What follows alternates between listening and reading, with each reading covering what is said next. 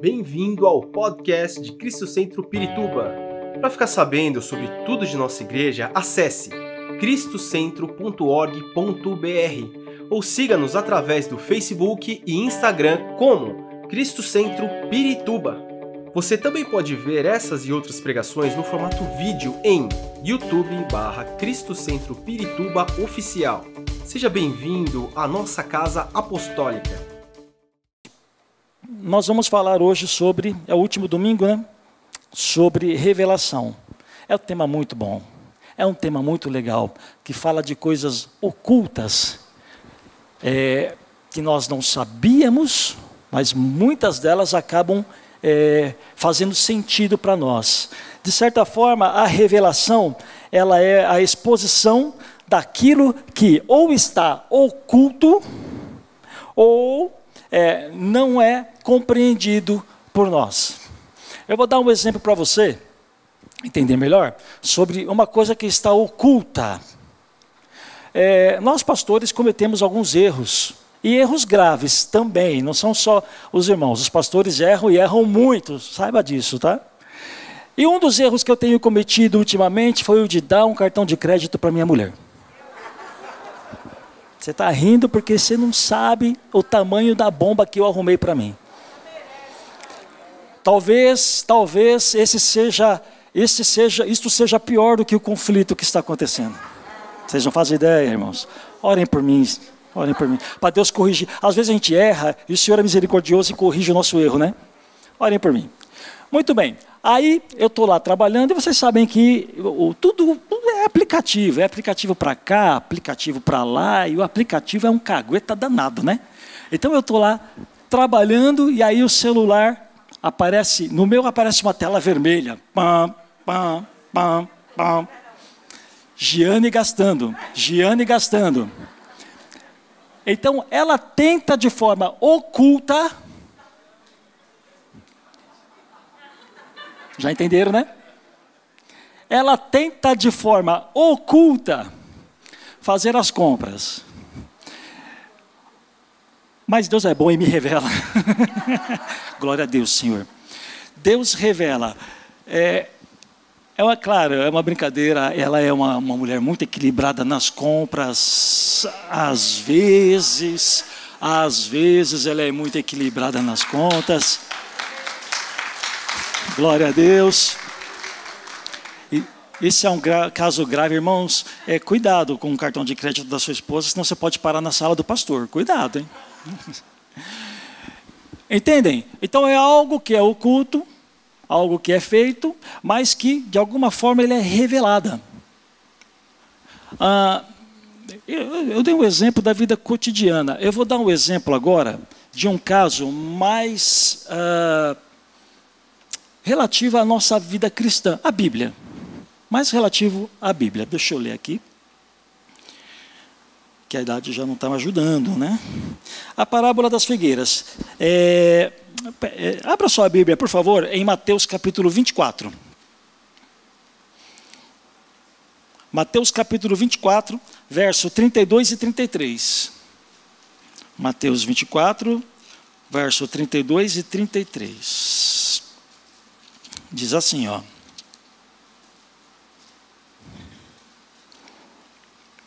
Aprendam a lição da figueira. Quando seus ramos se renovam e as suas folhas começam a brotar, vocês sabem que o verão está próximo. Assim também, quando vierem todas essas coisas, saibam que Ele está próximo às portas. Ele é Jesus esse texto fala sobre acontecimentos que vão anteceder a volta de Jesus. Nós vamos falar sobre a volta dele um pouquinho mais tarde. Ainda hoje, um pouquinho mais tarde. Mas esse texto fala sobre isso, sobre sinais que devem acontecer, evidenciando que o Senhor está às portas. É o que está escrito aqui nesse texto. Agora, é, imagine o seguinte: hoje você consegue entender esse texto. E eu vou mostrar para vocês de que forma que esse texto é revelado. Mas você imagine os teólogos que se debruçavam sobre esse texto séculos atrás. Não havia, não havia um entendimento é, integrar, um, um bom entendimento sobre esta passagem, porque não havia ainda a revelação. O que nós temos aqui é uma profecia, é um ensinamento que o Senhor Jesus nos deu. Ó, oh, fica esperto. Quando eu estiver para voltar, um pouquinho antes vai acontecer isso, isso, isso isso. Mas para que nós entendamos isso, é, é necessário que haja uma revelação. Tudo bem até aqui? Tá. A revelação, ela ocorreu em mil, em mil 1948. Antes disso, deixa eu voltar lá no tempo de Jesus. Jesus profetizou que o templo seria derrubado e não ficaria pedra sobre pedra. Lembram desse texto, né? É, essa palavra de Jesus se cumpriu no ano 70 depois de Cristo. No ano 70 depois de Cristo, Marechal Tito, ele invadiu Jerusalém. Peraí, vocês se recordem que, o, que é, Israel, nesta época, era é, dominada pelo Império Romano. Quem mandava ali era o Império Romano. Então, o Marechal Tito, um marechal romano, invadiu, General Tito, já aumentei a patente do cara. Né? General Tito invadiu Jerusalém no ano 70 depois de Cristo e destruiu o templo, destruiu muitas coisas e os judeus foram expulsos de Israel. 70 depois de Cristo. Os judeus foram expulsos de Israel. Os judeus, os israelitas ficaram sem uma terra para chamar de sua pátria. Eles ficaram espalhados por todo o mundo. Você sabe disso, que existem israelitas, existem judeus espalhados por todo o planeta. E uma das profecias, inclusive, fala que é, esses israelitas, esses judeus, seriam novamente juntados em Israel. Uma profecia que ainda não se cumpriu. Tá?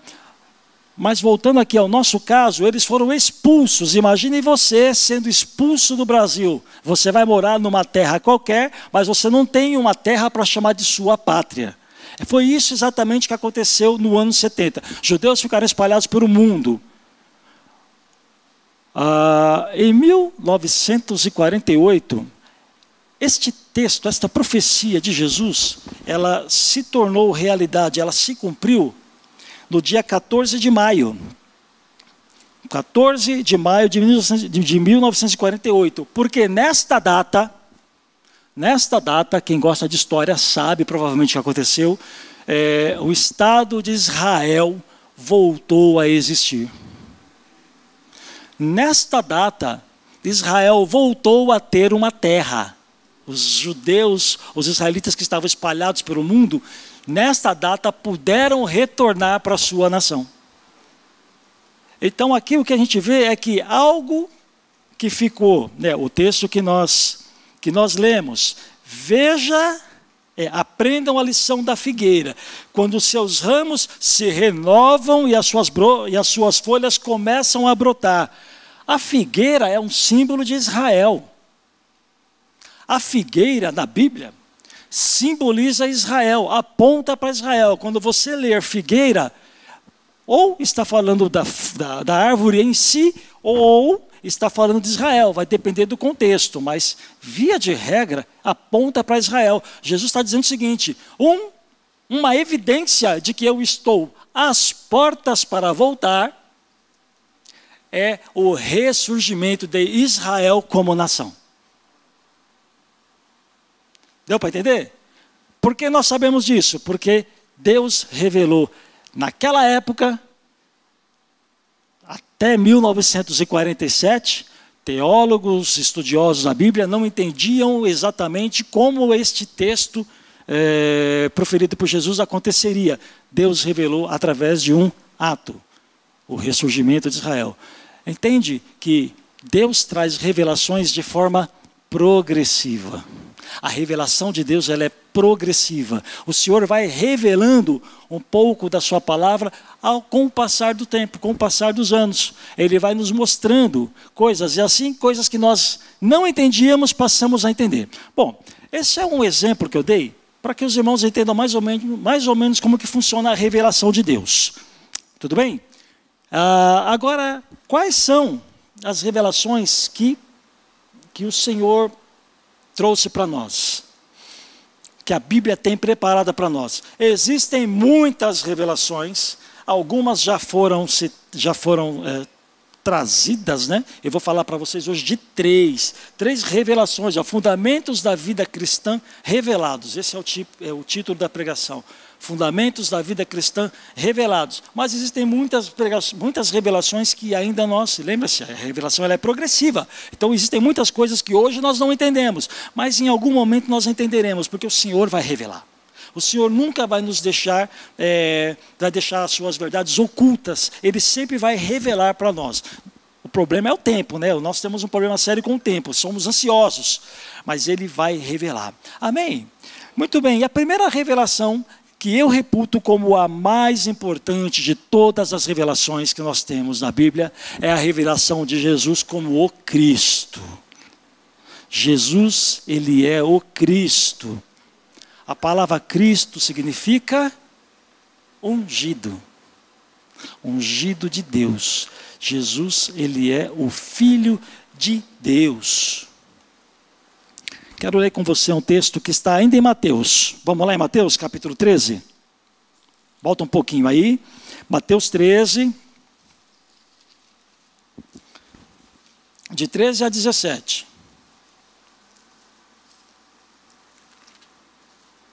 Há um texto em que Jesus ele está caminhando com seus discípulos. Depois, se os irmãos encontrarem aí, me, é, me alertem para que eu possa dizer a todos, tá?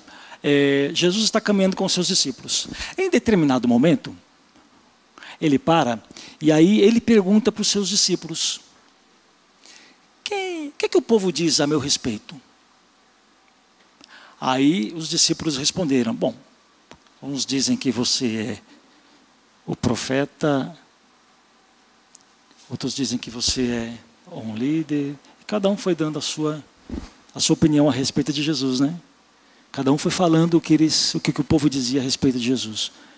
Elias, João Batista.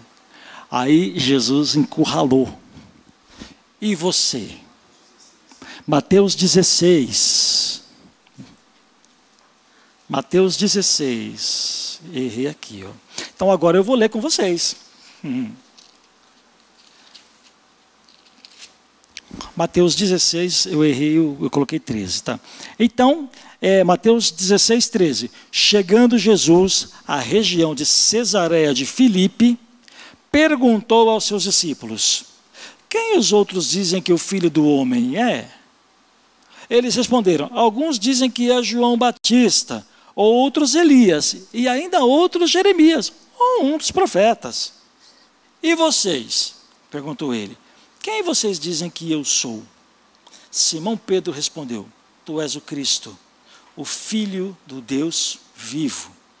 Respondeu Jesus: Feliz é você, Simão, filho de Jonas, porque isto não lhe foi revelado por carne ou sangue, mas por meu Pai que está nos céus. Por que, que essa revelação é tão, é tão importante? Mais importante do que você imagina. É, existe na, na, na, na, história um período que ele é chamado de o período do silêncio. Já ouviram falar? Período de silêncio. O que é o período do silêncio? Deus ia falando com os seus filhos e eles iam escrevendo. Então, a Bíblia, o Antigo Testamento, surgiu dessa forma. Deus ia falando, os, os, os seus profetas, é, Moisés, e toda aquela turma que escreveu é, o Antigo Testamento, eles iam escrevendo. Mas houve um momento que Deus parou de falar. Então, se Deus parou de falar, não tinha material a ser escrito, concordam? Tá. Então, período do silêncio é um período que vai desde o último livro do Antigo Testamento, escrito até até Jesus, porque Jesus ele é a revelação de Deus. Alguns dizem que foi até o primeiro livro do Novo Testamento, que curiosamente não foi os evangelhos, porque os evangelhos, o, a, a, o Novo Testamento não está em ordem cronológica. Né? Quem lê ali pensa que Mateus foi o primeiro a ser escrito. Não foi, ele foi escrito muito depois dos anos 70. Né? Os evangelhos foram escritos depois. Paulo começou a escrever antes que os evangelhos, que, o, que Mateus, Marcos, João, Lucas. Paulo começou a escrever antes. Então, curiosamente, Paulo escreveu primeiro. Tá? Mas, enfim, isso é só para matar a curiosidade. O período do silêncio é esse período em que o último livro do, do Antigo Testamento foi escrito até que Jesus se revelou. Neste período, é, houve muitos muitos homens que se apresentaram por, como Cristo, por quê? Porque você lendo as profecias, você vai ver que Jesus, o Messias, ele era profetizado. Vocês sabem disso que Gênesis, toda, todo o Antigo Testamento, ele inteiro, todos os livros do Antigo Testamento apontam para o Messias. Você sabe disso. Tudo lá no Antigo Testamento aponta para Jesus. Tá? Então, e, é, os judeus sabiam disso. E nesse período que eu citei para vocês, período de silêncio, muitos se levantaram afirmando que eles eram o Cristo, afirmando que eles eram o Messias. Muitas pessoas se levantaram. Então, quando você chega, deu para entender? Isso é para contextualizar. Então, era isso que o judeu tinha na mente. Quando Jesus conversou com esses homens, quem vocês acham que eu sou? Ele estava falando a respeito disso. Escuta, vem cá para vocês quem eu sou. Eu sou mais um daqueles que vieram e disseram que eram o Messias libertador, porque eles esperavam um libertador militar. Um, alguém que fosse libertar Israel dos domínios dos, do domínio dos romanos. Era isso que eles estavam esperando. E aí veio Jesus fazendo justamente o oposto, libertando eles, mas libertando do pecado. Então Jesus fala para ele: Quem vocês acham que eu sou? Eu sou mais um daqueles que vieram e enganaram vocês? E aí Pedro, por revelação de Deus, entendeu que, que Jesus, ele não era um libertador militar. Ele não era um libertador político, ele era o Cristo, o Filho de Deus encarnado. João fala que o Verbo se fez carne, João capítulo 1. O Verbo se fez carne e habitou entre nós. O próprio Deus se fez carne e habitou entre nós. É Jesus. Ele é o Verbo encarnado. Ele é o Cristo, o ungido de Deus. Por que, que isso é importante? É, nós, por que, que é importante nós sabermos disso? Porque é uma moda, eu acho que você já ouviu falar do Jesus histórico. Já ouviram isso aí? Ninguém ouviu? Está uma moda aí. Do Jesus histórico. Quem é o Jesus histórico? Eu me lembro que quando eu me converti, eu me converti já faz algum tempo, foi em 88, 1988. E naquela época, vocês sabem que sempre tem algumas discussões, né? Naquela época, a discussão era: Jesus existiu ou não existiu? Então, muitas pessoas tentavam provar as pessoas é, anti-evangelho tentavam provar que a figura de Jesus, o homem Jesus, nunca existiu, que aquilo era, era uma mitologia, era um mito, era uma história, não história, história, algo que é contado, mas que não foi é, veraz, não, não aconteceu.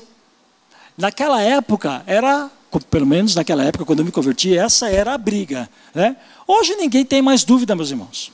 Ninguém duvida que Jesus histórico, a pessoa de Jesus, o homem Jesus, existiu.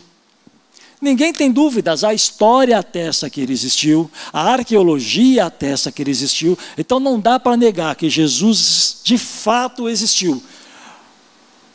Mas há um perigo nisso. O Jesus histórico não salva ninguém.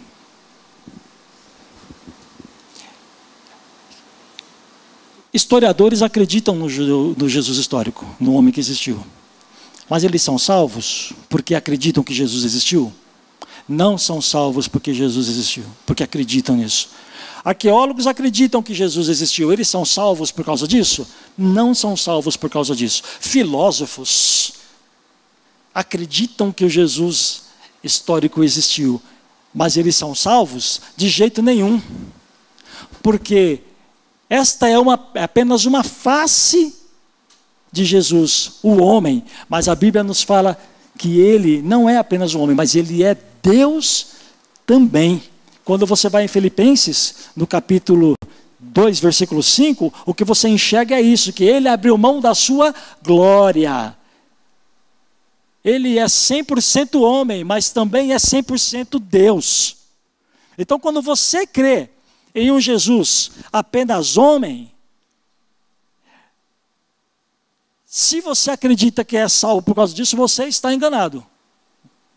Você não é salvo. Você precisa crer que Jesus não é apenas 100% homem, mas ele também é 100% Deus, que morreu no seu lugar. Ele é o próprio Deus encarnado que abriu mão da sua glória e resolveu morrer no seu lugar para dar salvação para você. Dá para entender? Então, a primeira pergunta que eu te faço hoje é essa: Como é que você enxerga Jesus? Quem é Jesus para você? Ele é a pessoa que resolve os seus problemas? Ele é a pessoa que traz cura para você? Ele é a pessoa que traz paz para você? Ou Jesus para você é realmente o Filho de Deus, que se tornou homem e morreu no seu lugar, para te trazer o mais precioso de todos os presentes, a reconciliação tua com Deus. Quem é Jesus para você?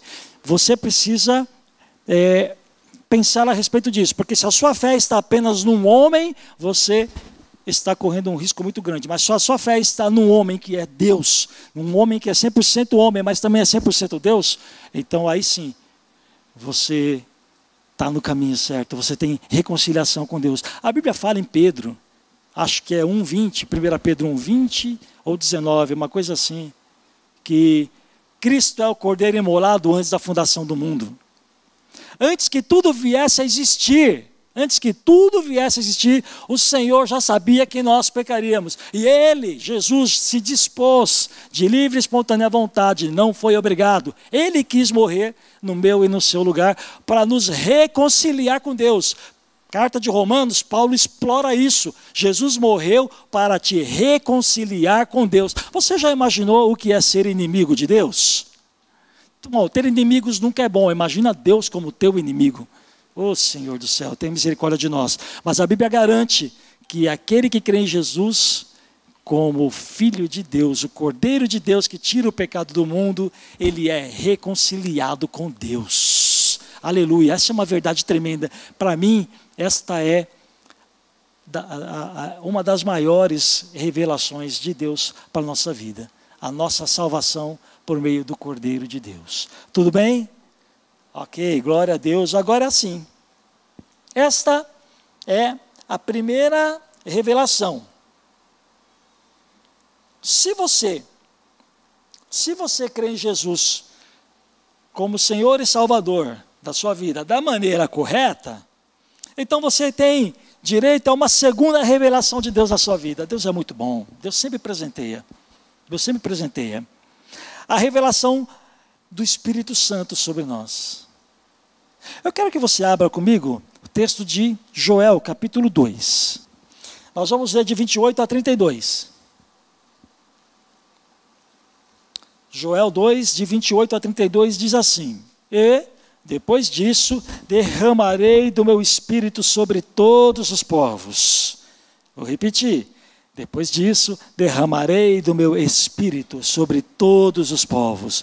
Os seus filhos, as suas filhas profetizarão, os velhos terão sonhos, os jovens terão visões. Até sobre os servos e as servas derramarei do meu espírito naquele dia mostrarei, ou seja, revelação, mostrarei maravilhas, vou revelar maravilhas no céu e na terra, sangue, fogo e nuvens de fumaça, e daí por diante. E aí depois você vá, é, Atos capítulo 1, versículo 9. Aqui nós temos uma profecia de que o Senhor vai derramar seu espírito sobre todas as pessoas.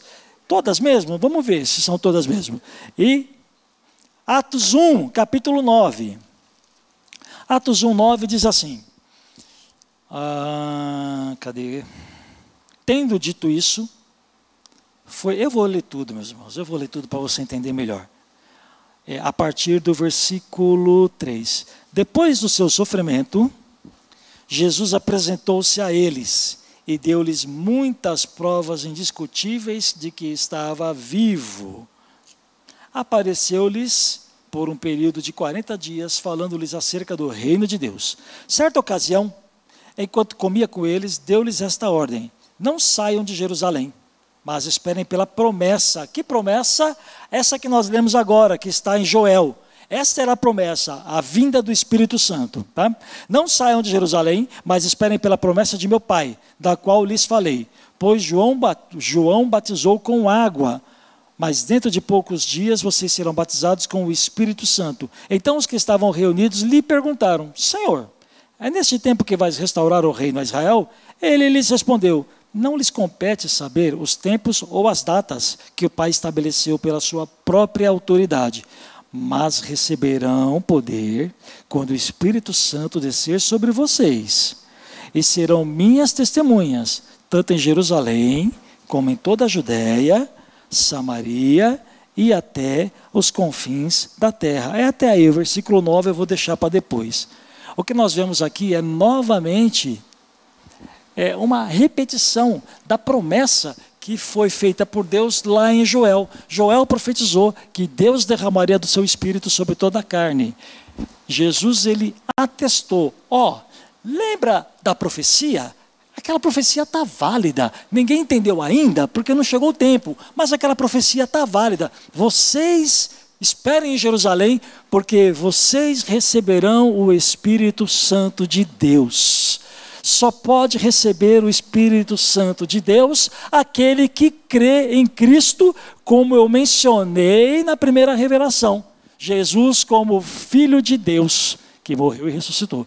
Quem não crê em Jesus dessa forma não pode receber a segunda revelação, que é o Espírito Santo. Aí, olha que interessante. Opa. É engraçado, né? É, se eu colocar o óculos, eu não enxergo os irmãos. Se eu tirar o óculos, eu não enxergo a Bíblia. Estou lascado. Ah, esse texto se cumpriu quando os crentes em Jesus foram cheios do Espírito Santo no versículo, é, no capítulo 2, versículo 4. Vou ler para vocês. Capítulo 2, versículo 4. Ah, Todos ficaram cheios, vou ler de novo a partir do versículo 1. Chegando o dia de Pentecoste, todos estavam reunidos num só lugar. De repente veio do céu um som, como de um vento muito forte, e encheu toda a casa na qual estavam assentados. E viram o que parecia línguas de fogo, que se separaram e pousaram sobre cada um deles. Todos ficaram cheios do Espírito Santo e começaram a falar noutras línguas, conforme o Espírito os capacitava. Então aqui nós temos o cumprimento da profecia. Aqui está a revelação. Algo que ficou oculto, agora sim conseguimos entender. O Espírito Santo vindo sobre eles e enchendo cada um deles. Você tem direito a isso. O Espírito Santo está em você no momento em que você crê em Jesus como Senhor e Salvador. Sabia disto? Eu não estou falando do batismo com o Espírito Santo, eu estou falando da pessoa do Espírito Santo. Quando você crê em Jesus, de forma automática, duas coisas acontecem com você. Você passa a ser salvo, ou seja, você é reconciliado com Deus. É, como eu mencionei agora há pouco, você é, é reconciliado com Deus. Deus já não é mais teu inimigo, mas ao mesmo instante, o Espírito Santo passa a habitar dentro de você.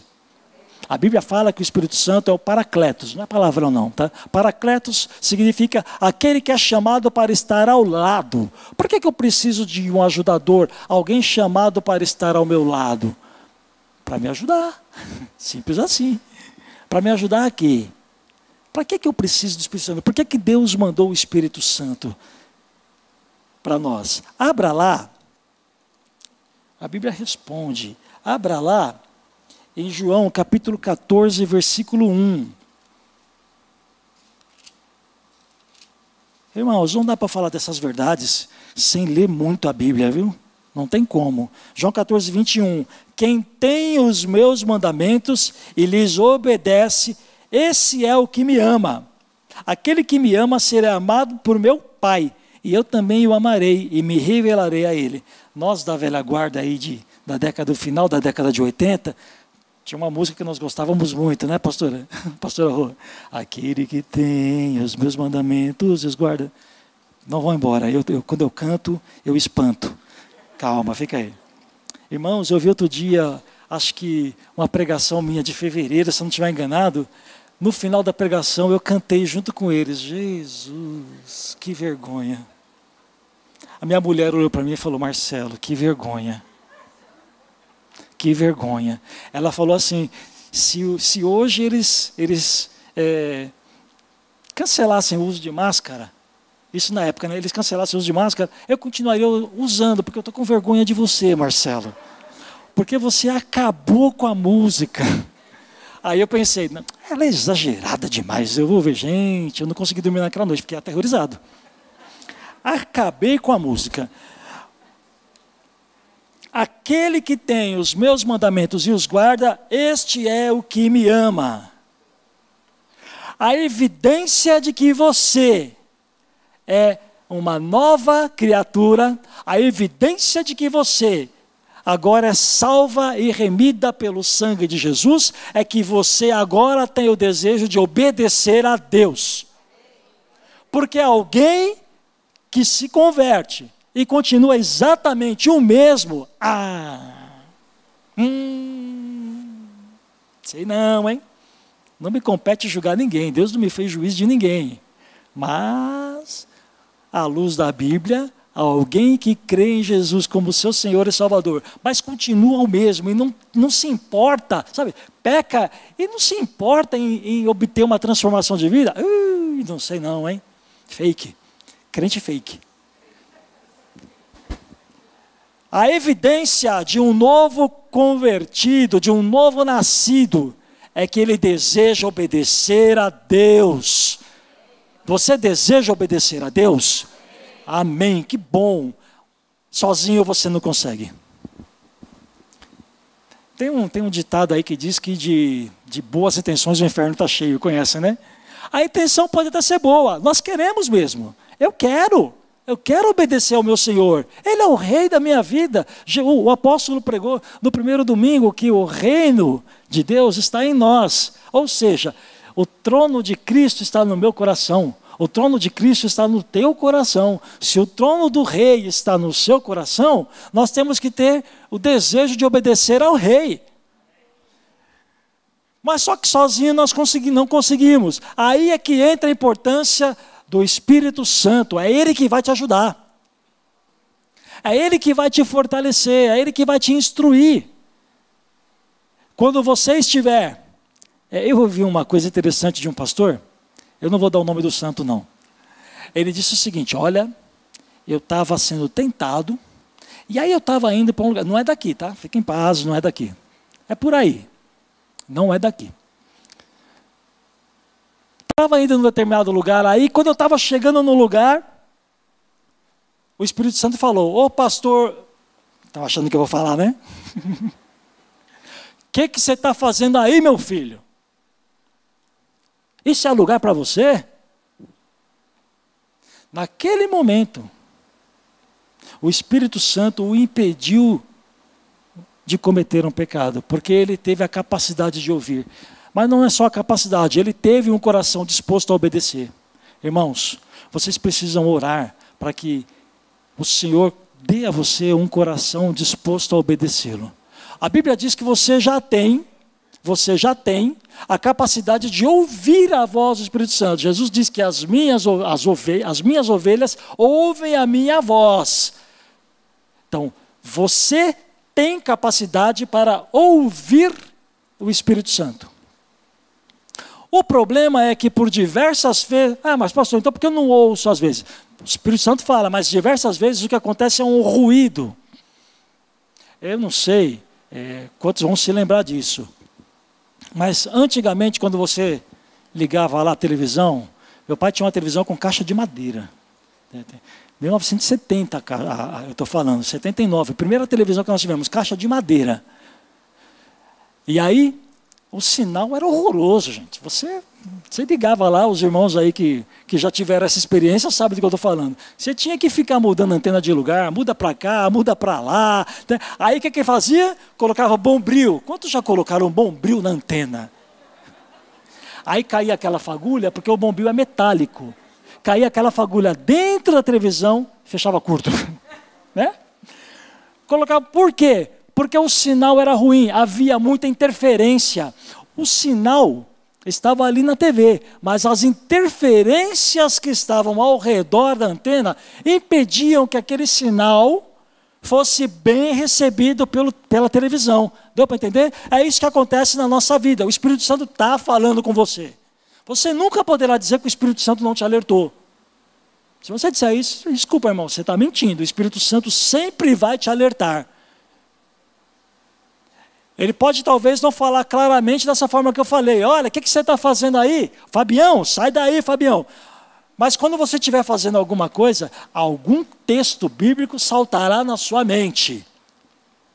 O que, que você acha que fez o texto bíblico saltar na sua frente? Foi o Espírito Santo. Ele te alerta desta forma. Às vezes ele fala de uma forma direta, às vezes ele manda um texto, às vezes ele manda o irmão para te salvar na hora. Você vai lá fazer o pecado e chega o irmão. Ô oh, irmão, vem cá, vamos ali na casa da fulana fazer uma visita? o Senhor sempre vai te falar. Ou seja, irmãos, se você pecar, é porque você quis. Ok? Quando nós vamos no texto de Gênesis, nós vemos que Eva tomou do fruto. O diabo bolou o maior esquema, né? Bolou o maior teatro para derrubá-la. Mas a palavra de Deus é bem clara. Eva tomou do fruto. O diabo não colocou, a serpente ela não colocou na boca dela. Tomou do fruto e comeu. Então, sempre que nós pecamos, a culpa é nossa. Sempre nossa. Jesus mostrou em Mateus 4, salvo engano, que quando o diabo nos tenta, nós podemos vencê-lo por meio da palavra. Jesus, se você recordar o, início do, do capítulo 4, Jesus foi conduzido ao deserto por quem? Pelo Espírito de Deus. O Espírito o conduziu e o Espírito estava com ele. Se eu falei que Jesus, mesmo sendo Deus, abriu mão da sua divindade, abriu mão da sua glória, como está lá em Filipenses capítulo 2, então quem foi que ajudou Jesus a vencer a tentação no deserto? O Espírito Santo. E como que Jesus venceu as tentações do diabo ali no deserto? Usando a palavra de Deus. Para vencer as tentações, o Espírito Santo vai te lembrar sobre a palavra de Deus. Agora, você não lembra daquilo que você não sabe, você precisa ler a palavra de Deus. Como que eu vou te lembrar de algo que você nunca viu? Não dá. Não dá. Dá para entender? Então é importante que você leia a palavra do Senhor e ore para que nos momentos de dificuldade, de tentação, é, o Espírito Santo tenha material para te lembrar. Tenha a palavra de Deus para fazer saltar no seu coração. Um salmo que eu gosto muito diz assim: A tua palavra escondi no meu coração para não pecar contra ti. A palavra de Deus tem que estar guardada em nosso coração, porque ela nos impede de pecar desta maneira. Quando você está prestes a errar, a palavra salta na sua mente. A palavra salta de uma forma que você pensa: Jesus, eu sou um cachorro mesmo, o que, que eu estou fazendo aqui? Vou voltar. Amém, meus irmãos? Deu para entender? O Espírito Santo vai te ajudar a obedecer o Senhor. Eu preciso correr agora. Ah, o Espírito Santo nos constrange ao arrependimento. Quando você peca, o Espírito Santo que te faz se arrepender. Né? Eu estou vendo aqui o Jusso. Imagina que o Jusso pecou. É hipótese, tá? Aí, o Espírito Santo fala para ele, ô Jusso, por que, que você fez isso? Se arrependa, peça perdão. A palavra de Deus fala em 1 João 9: Se confessarmos os nossos pecados, Ele é fiel e justo para nos perdoar os pecados e nos purificar de toda a injustiça. Não importa o pecado que você cometeu, se você se arrepender, Deus vai te perdoar. Mas não se engane, as consequências ficam, tá? Não se engane, você será perdoado, as consequências ficam. Mas Deus é tão bom que Ele vai te ajudar a lidar com as consequências. Essa é a segunda revelação de Deus, o Espírito Santo na tua vida para te ajudar a obedecer ao Senhor. E nós temos uma terceira revelação. Uma terceira revelação que está em Atos 1:9, que eu ia ler e mudei a estratégia. Vou ler agora. Atos 1,9 diz assim: ó. Tendo dito isso, lembra do texto, né? Jesus estava subindo aos céus, né? Tendo dito isso, foi elevado às alturas enquanto eles olhavam, e uma nuvem o encobriu da vista deles. E eles ficaram com os olhos fixos no céu. Ficaram com os olhos fixos no céu. Errei tudo. Tendo dito isso, foi elevado às alturas enquanto eles olhavam. E uma nuvem o encobriu da vista dele. E eles ficaram com os olhos fixos no céu, tá certo, enquanto ele subia. De repente, surgiram diante deles dois homens vestidos de branco, que lhes disseram: Galileus, por que vocês estão olhando para o céu? Este mesmo Jesus, que dentre vocês foi elevado aos céus, voltará da mesma forma como o viram subir. Essa é uma terceira revelação que nós, como filhos do Senhor, precisamos crer. Ele vai voltar. Ele vai voltar. Ele não te deixou órfão. Isso, aplauda a Deus. Aplauda o Senhor. Ele vai voltar. É uma promessa dele. Tudo que, tudo que Jesus falou se cumpriu. E muitas coisas estão se cumprindo. Por este motivo, nós temos é, é, segurança em crer nessa promessa. Você acreditaria em um mentiroso? Não. Só que tudo que Jesus falou se cumpriu. Você olha a história e você vê um monte de coisas se cumprindo. Ou seja, é evidência de que ele não é um mentiroso. Ele prometeu que ele vai voltar. E vai voltar para te buscar. Olha, é, a promessa a promessa de voltar, ela já tinha sido dada lá em João capítulo 14. Vamos lá comigo? João 14, de 1 a 3.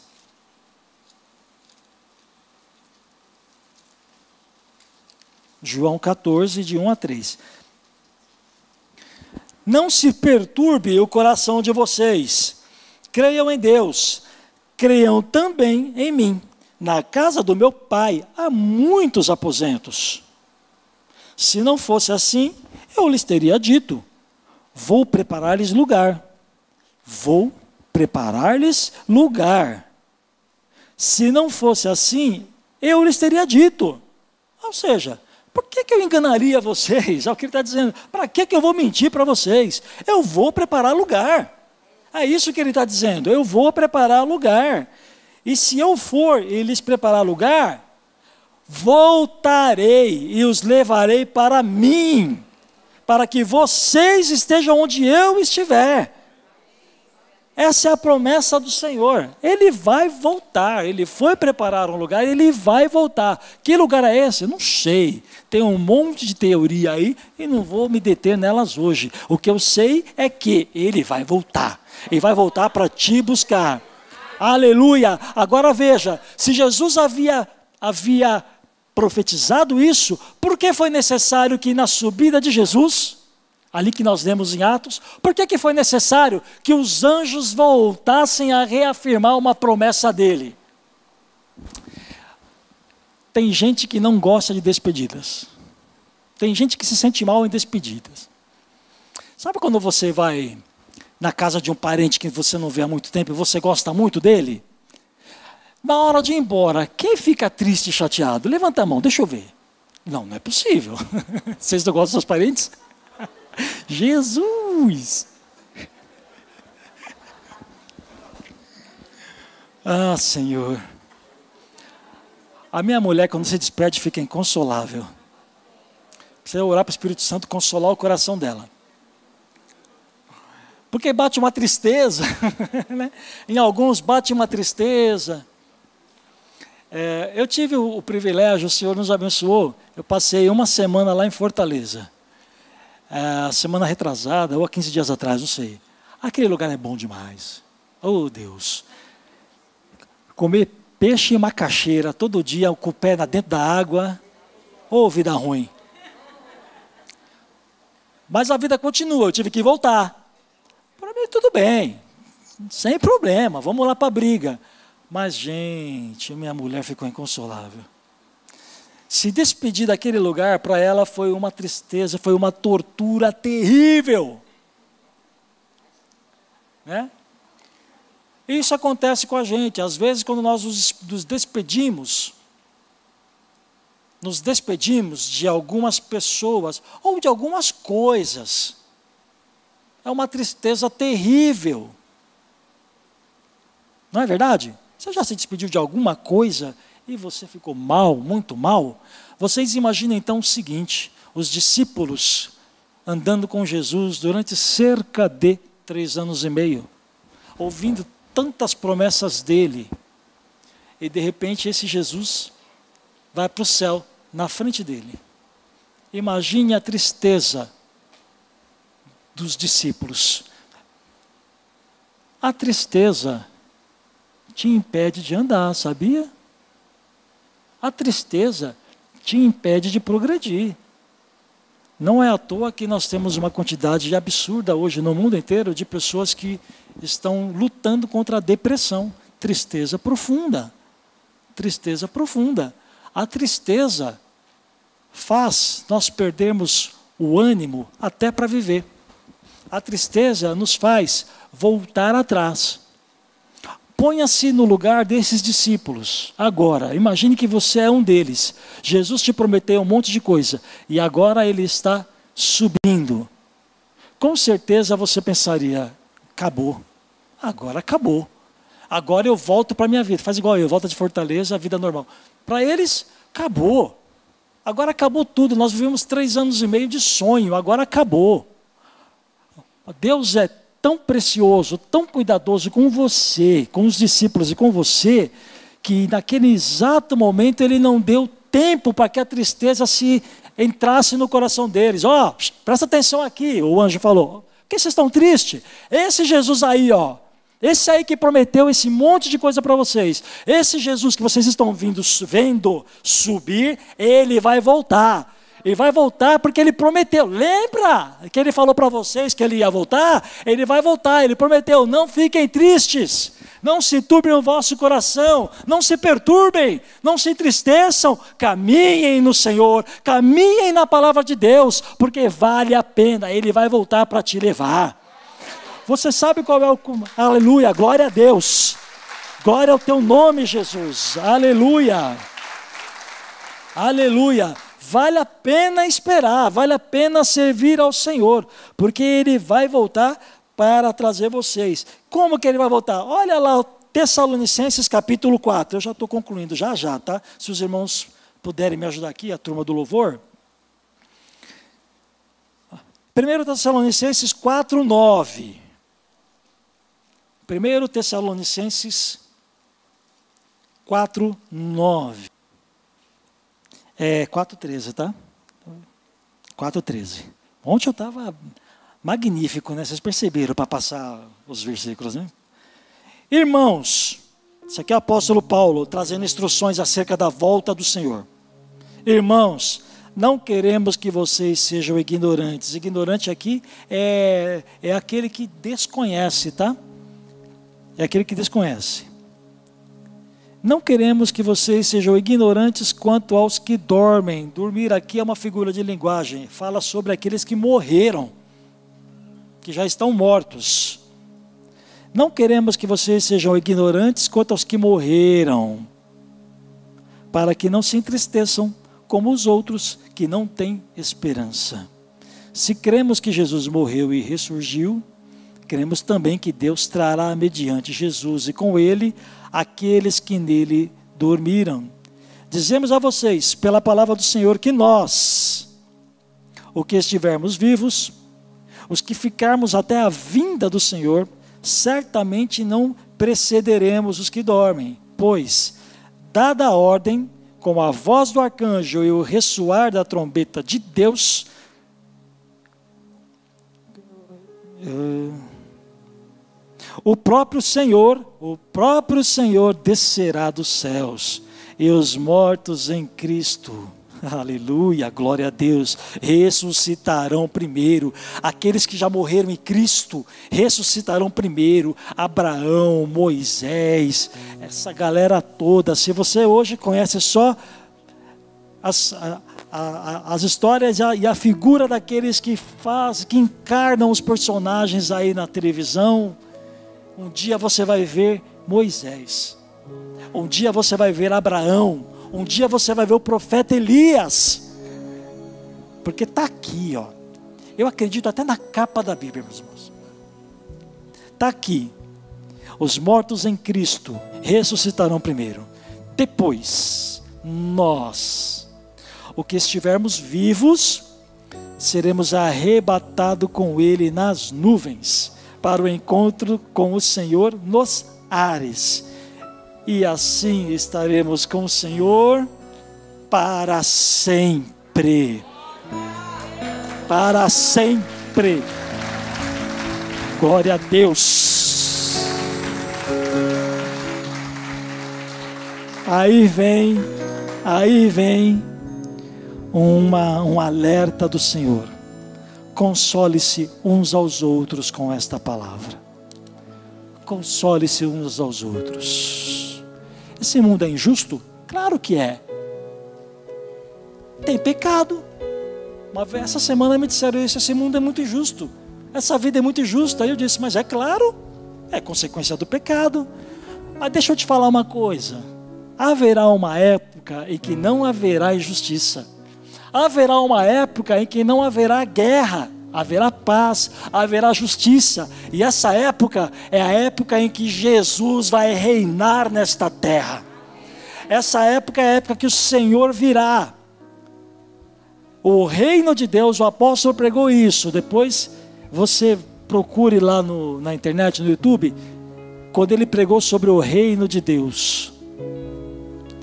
A injustiça vai acabar quando Jesus voltar e reinar, mas olha, a vinda dele para te buscar precede o reino. Ou seja, primeiro ele vem, ele ressuscita aqueles que morreram em Cristo. Lembra aquele Cristo que eu falei lá no começo? Não o Cristo pessoa, somente o Cristo histórico, mas o Cristo homem e Deus ao mesmo tempo. Aqueles que creem nele e já morreram, esses serão ressuscitados quando Jesus vier, primeiro do que nós. Mas aí a Bíblia diz, quer dizer, nós, se, eu, se nós estivermos vivos quando ele voltar, se nós já tivermos morrido, nós estaremos junto com eles, né? Os que morreram em Cristo. Depois, os que estiverem vivos serão arrebatados, arrancados dessa terra. O termo arrebatado significa arrancado. Você será arrancado pelo Senhor, se estiver vivo. Encontrará com Ele nos ares e voltará para dar início ao reino de Deus nessa terra um reino de paz, um reino de justiça. E você vai fazer parte. A Bíblia diz que ele virá distribuir os galardões, recompensas. Além de te salvar, presta atenção, além de te salvar, Ele vai te dar recompensa. Irmãos, nenhum de nós merece ser salvo. Nós não merecemos nada. Nós não merecemos coisa alguma. Mas Ele fez isso porque Ele quis. Ele morreu no seu lugar porque Ele quis. E não, não bastasse isso, Ele vai te dar galardões. A Bíblia fala que no tribunal de Cristo, não temos tempo de abordar isso agora, mas quando ele vier te arrebatar, ele vai cear convosco. E ele vai distribuir recompensa. Essa recompensa é que você terá o direito de reinar com ele no reino de Deus. Você console-se uns aos outros. Quando alguém estiver abatido, irmão, ânimo, vale a pena. Está passando por uma tribulação, irmão, ânimo, Vale a pena. O Senhor volta, tudo vai, isso vai acabar. Tristeza profunda, depressão. Creia no Senhor, anime-se uns aos outros. O que você está passando, eu sei, eu não quero minimizar a dor de ninguém. Eu sei. Tem dores que são realmente difíceis, quase insuportáveis, mas tenha ânimo. Tenha ânimo, agarre-se em Deus. Tem coisas que é só Deus. Tem coisas que é só Ele. Coisas que nós, mesmo que a gente se estribuchasse aqui de falar, não ia trazer consolo ao seu coração. Mas Deus traz. O Espírito Santo traz. Então, confie no Senhor, suporta mais um pouco, meu irmão. Ele vai voltar, ele vai voltar para te buscar. E quando o reino dele for inaugurado de fato nesta terra, porque o reino dele está em você, mas em algum momento ele estará nesta terra. Quando ele começar a reinar, você fará parte deste reinado. Aguenta, aguenta firme, não desista, não, não chuta a bola para o mato, como a gente fala na gira futebolística, não chuta a bola para o mato, aguenta firme no Senhor. Amém? Esperamos que esta mensagem tenha te inspirado e sido uma resposta de Deus para a sua vida. Quer saber mais sobre Cristo Centro Pirituba? Siga-nos nas redes sociais no Facebook, Instagram e YouTube, ou visite nosso site em cristocentro.org.br.